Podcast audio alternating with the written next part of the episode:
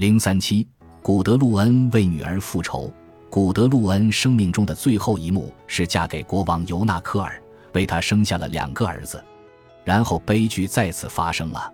古德路恩和西格尔德也有一个女儿，我们现在知道，她叫斯瓦希尔德。在我所生的儿女里面，她才是我心头最爱。斯瓦希尔德出现在我的厅堂，就像一道明亮耀眼的阳光。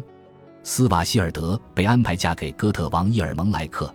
伊尔蒙莱克前妻的儿子伦德瓦尔前来迎接他的新继母，他们两人年纪相仿，在归家的途中似乎结下了友谊。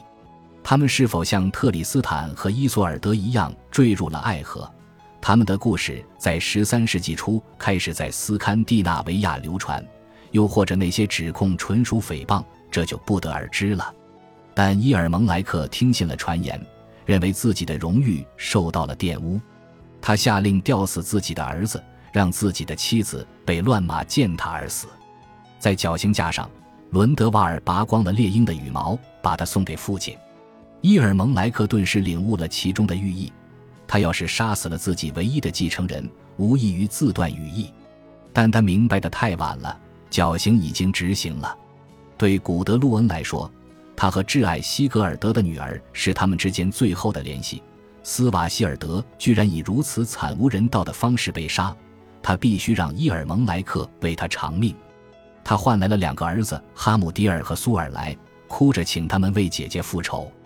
两个青年犹豫了，在哥特人的大本营里攻击伊尔蒙莱克，无异于自杀。他们的母亲还把他们和舅父比较，说他们缺乏胆略，但两人指出这种比较有失偏颇。要不是两个舅舅开启了冤冤相报的恶性循环，他现在何必还要继续复仇？他们非得为姐姐复仇吗？就像兄弟被杀一样。这一问题悬而未决。在北欧传说中，很少有女性被杀害。在这种情况下，应该运用怎样的道德伦理，并无一定成规。这段故事先后在两首诗歌中得到演绎。在第一首诗歌中。两个青年骑马踏上征程，留下母亲为他们和其他已逝的亲族哀悼。古德路恩换人建起高大的橡木火葬柴堆，此时他已做好准备，将要辞别这个世界，和心爱的西格尔德重逢。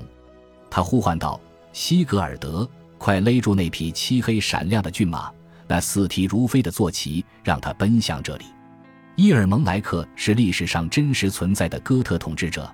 在古英语诗歌《提奥》中也有出场，他因为残忍暴虐而臭名昭著。在古英语中，他被称作 Roman r i c 意思是狼之心。那个冷酷的君王，诗人这样告诉我们：许多勇士都热切地盼望着有人能推翻他的王国，让伊尔蒙莱克下台。事实上，在古诺斯语史诗中，伊尔蒙莱克的下场的确惨绝人寰，可以说是罪有应得。在另一首诗中，哈姆迪尔和苏尔莱受到母亲的催促，反而出发为斯瓦希尔德复仇。在去往王宫的路上，他们碰到了同父异母的兄弟埃尔普。埃尔普委婉地提出愿意帮助他们，就像一只脚帮助另外一只。埃尔普这个同父异母的兄弟，用比喻的方式指出，血缘至亲就是同一个身体上的不同部位。但两个青年故意不理会他的意思。并把他当场击倒。出乎意料的是，他们成功的进入了哥特王宫，捉住了伊尔蒙莱克。他们剁掉了他的四肢，把砍下的肢体扔进火中焚烧。但是国王居然理智犹存，还能换来手下，用石头砸死他们。武士们照办了。在沃尔松格萨家中。命令武士们使用石头的人，必然是一个突然出现在宫廷里的神秘独眼老人。两兄弟终于意识到不该杀死埃尔普，他们赞赏了彼此在战场上的英勇表现，把自己比作老鹰栖息在死人堆上的战乱之兽，在乱世之中倒下。连环仇杀终于落幕，匈乌基家族和沃尔松格家族再也没有一人幸存。宏大的沃尔松格匈乌基史诗是北欧最为知名、最具影响力的英雄传说。瓦尔纳的歌剧和威廉·莫里斯的史诗使之名扬天下。一八七六年，威廉·莫里斯出版了《沃尔松格家族的西格尔德和尼伯龙根的覆灭故事。同年，瓦格纳的《尼伯龙根的指环》在拜罗伊特首次登上舞台。北欧传奇中还留存了许多关于其他英雄的故事，只是他们的道德准则多有微妙之处，使人往往难以评说。我们将在下一章中讲到他们。